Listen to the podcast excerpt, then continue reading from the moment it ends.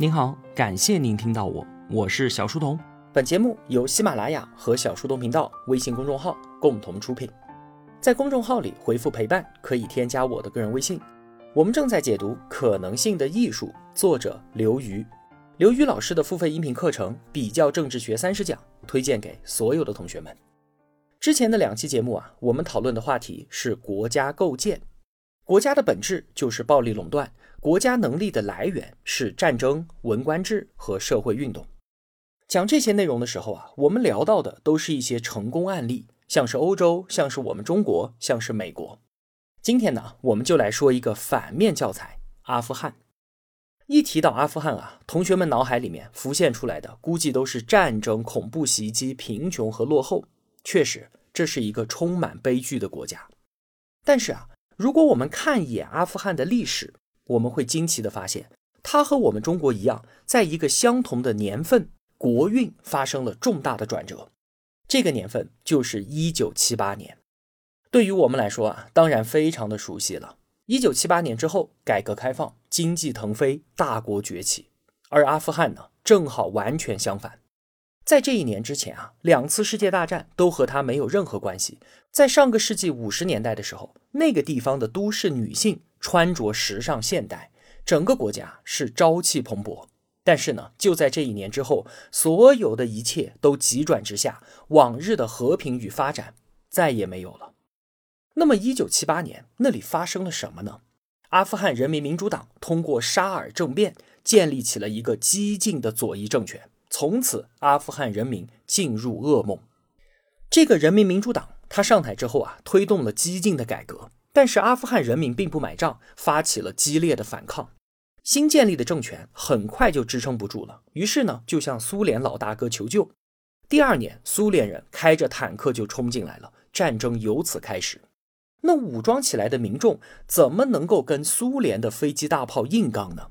当时啊，正好是冷战的高峰期。阿富汗武装民众的身后就站起来了一批大哥，像是美国、巴基斯坦和沙特。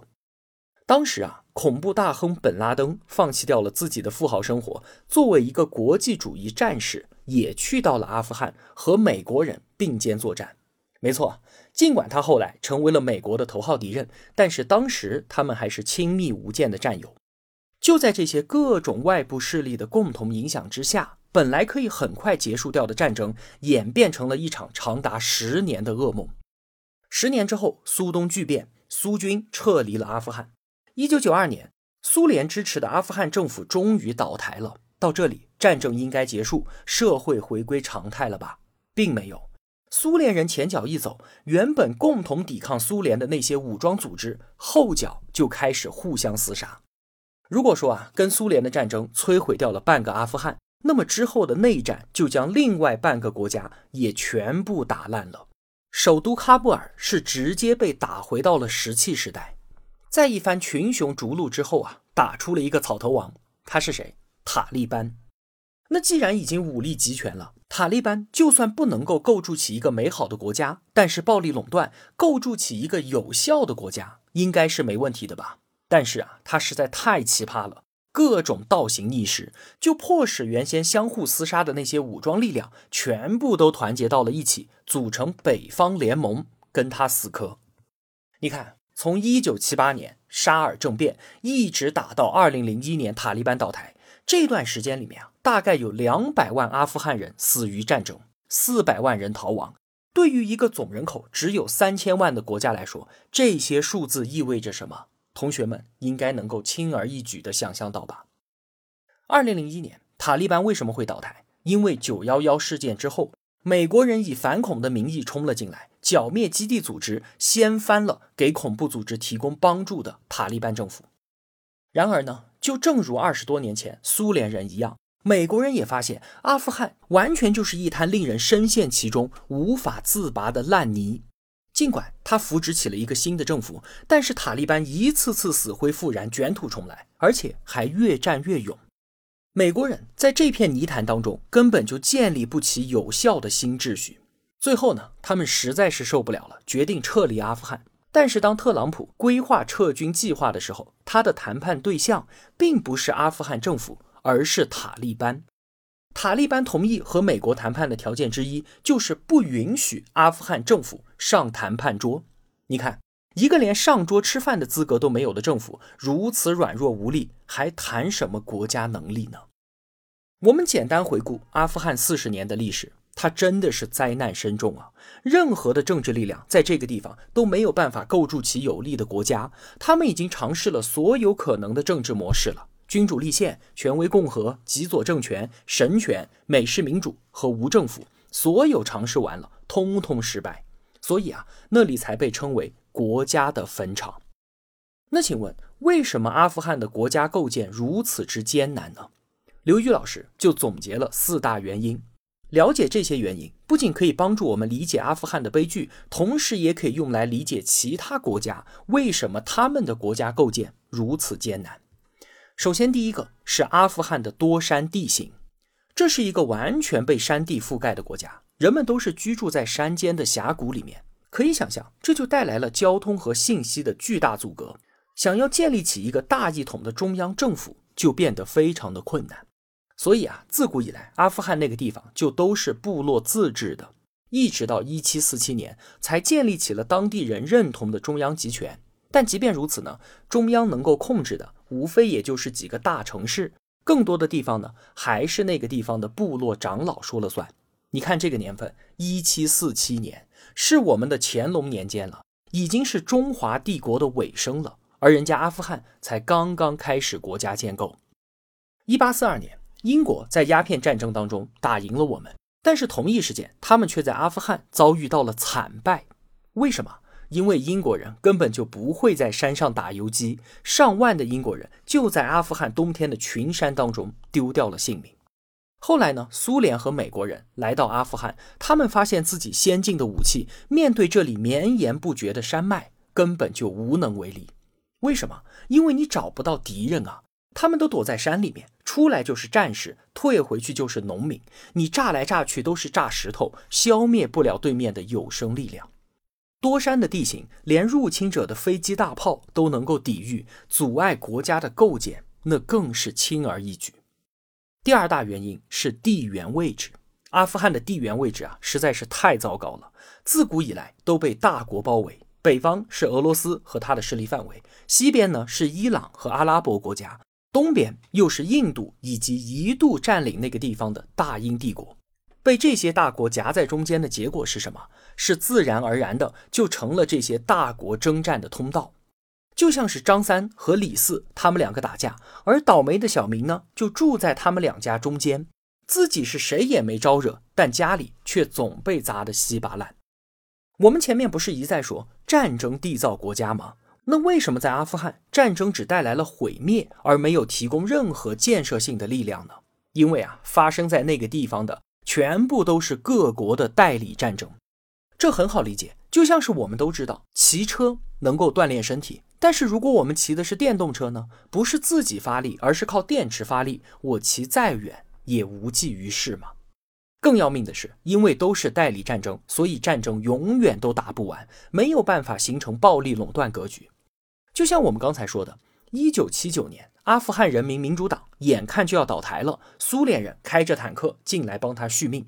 那本来民主党在苏联的帮助之下可以搞定一切，但是美国、沙特又进来帮民众武装，帮那些圣战战士们续命。一九九六年，塔利班政权已经建立起来了，美国人又开着飞机过来了，打翻了塔利班。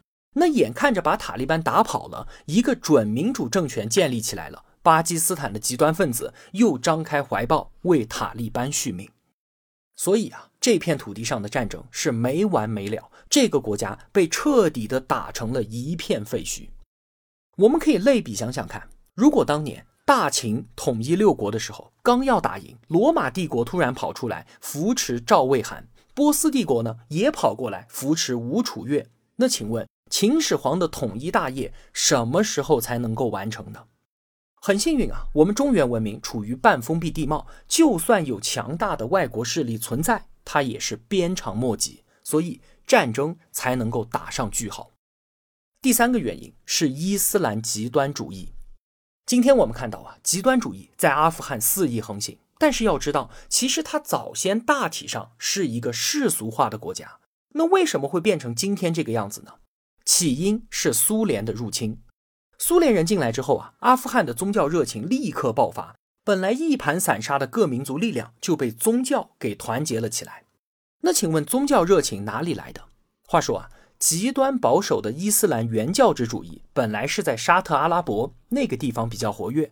后来呢，沙特人因为石油暴富起来了，就开始向全世界推广他们的原教旨主义，于是就传到了巴基斯坦。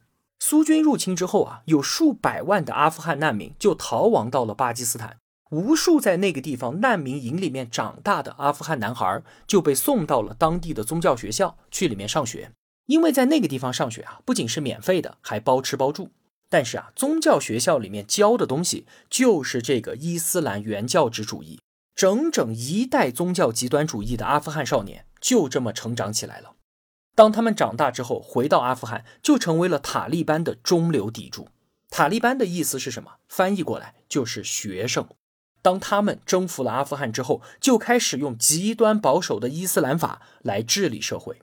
因此，我们会看到，他们把已经进入到职场和学校的女性，通通都赶回了家，强迫所有的女性蒙面，禁止音乐、电影这些娱乐，恢复了很多伊斯兰教当中那些残忍的刑法，比方说用砍手来惩罚偷盗，用石头砸同性恋，公开虐待和处决罪犯，等等等等。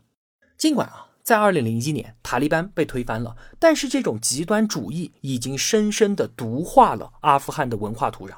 在一个当地的民意调查当中，竟然有百分之三十九的人认为自杀式袭击，有时候它可以是正当的；竟然有百分之五十七的人认为政教就不应该分离，宗教领袖应当介入政治。宗教的极端主义力量对于阿富汗的国家建构形成了巨大的阻碍。之前有一期节目，我们讲南非的时候说到，那个地方之所以能够克服深刻的社会撕裂，成功的完成民主转型，是因为各方势力都表现出了足够的包容和妥协。而阿富汗呢，根本做不到这一点。说大家坐下来谈一谈如何实现权力的分享，在阿富汗是不可能的。为什么？因为宗教原教旨主义带来了意识形态的刚性。在他们的观念里面啊，伊斯兰法必须要成为这片土地之上唯一的最高的法。任何人类制定的法律，不管是国王制定的还是民主议会制定的，都要臣服于伊斯兰法之下。你看，拥有如此绝对的理念，怎么和政治世俗派分享权力呢？纯粹的权力和利益之争，我们都是可以讨价还价的，我们都可以坐下来谈。但是这样缺乏刚性的观念之争，一点商量的余地都没有。有的是什么？只有你死我活。苏联入侵之后啊，宗教极端主义的兴起，就像是阿富汗面对病毒入侵时候的免疫风暴。它确实把病毒杀死了，但同时它也杀死了他自己。最后一个原因呢，是民族主义。民族主义这个东西啊，在许多单民族国家为国家的构建提供了很大的动力。但是在多民族国家呢，它提供的则是一种离心力。阿富汗是一个地地道道的多民族国家，更要命的是，各种民族的旁边都有他们各自族群的大本营国家。比方说，阿富汗有一千五百万的普什图人，而南边的巴基斯坦呢，有三千五百万的普什图人，这就相当于有一个实力强大的娘家就住在隔壁。那同样的，阿富汗的塔吉克人就受到塔吉克斯坦的支持。什叶派的哈拉扎人就受到伊朗的支持。之前啊，阿富汗的民族主义并不严重，也没有搞什么民族分裂。多山的地形，它不仅消解了国家，也消解了民族。人们的认同无非就是我是某某村的民族什么的，对我来说太抽象太大了。但是苏联入侵，它不仅激发了宗教热情，也唤醒了民族热情。很多的反抗武装就是被民族主义给动员聚合到了一起。苏联被赶跑之后，这些武装就为了如何分配胜利果实大打出手。那么武装势力越多，越是碎片化，想要通过谈判达成和平就越困难。为什么？因为否决点实在太多了。只要有一方不同意一点，那么之前多方好不容易达成的协议立刻作废。以上我们总结了四大原因来解释阿富汗为什么会变成国家的坟场。首先，多山的地形使得中央集权难以形成，长期都是部落自治。其次，大国环绕的地缘位置，使得内战演变成了大国代理战争，难以分出胜负，暴力垄断格局始终没有办法形成。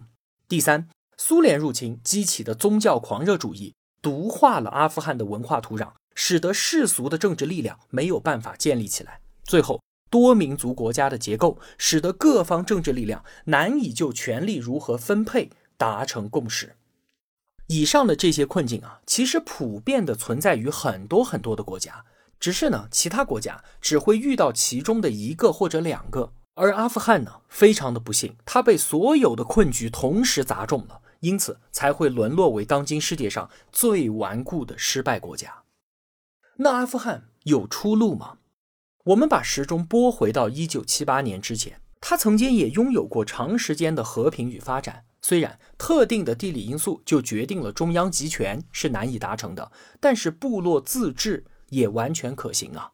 其实，让阿富汗陷入漩涡的决定性因素，并不是地理和地缘因素带来的天灾，而是赤裸裸的人祸。什么人祸？就是苏联式的极左主义和极端宗教主义。他们二者有一点是非常相似的，就是对于改造世界抱有极其的狂热。用心目中所谓的理性、所谓的纯净的道德去改造现实世界，绝对的理性催生出绝对的暴力，它完全摧毁掉了阿富汗原有的秩序。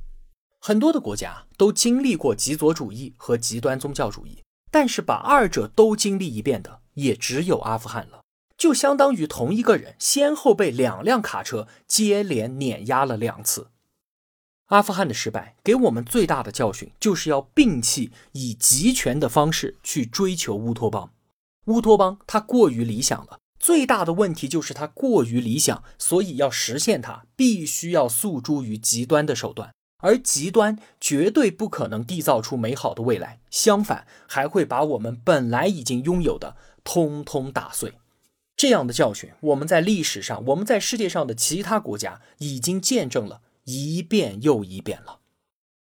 好了，今天我们就聊这么多。关于国家建构的话题到这里就说完了。下期节目呢，我们进入到这本书的下一个章节——文化对于政治的塑造。嗨，我是小书童。中秋节马上就要到了，我们云南冰川的石榴也熟了。得益于我们这儿得天独厚的自然条件，造就了我所吃过的最好吃的石榴。通过音频旁边的连接，可以直接进入小店购买。无论今年我们有多么的忙碌，有多么的艰难，都希望啊，能够在这个团圆的日子里，我能给你带去多一丝的甜美和多一点的喜悦。期待您的惠顾，提前祝你节日快乐。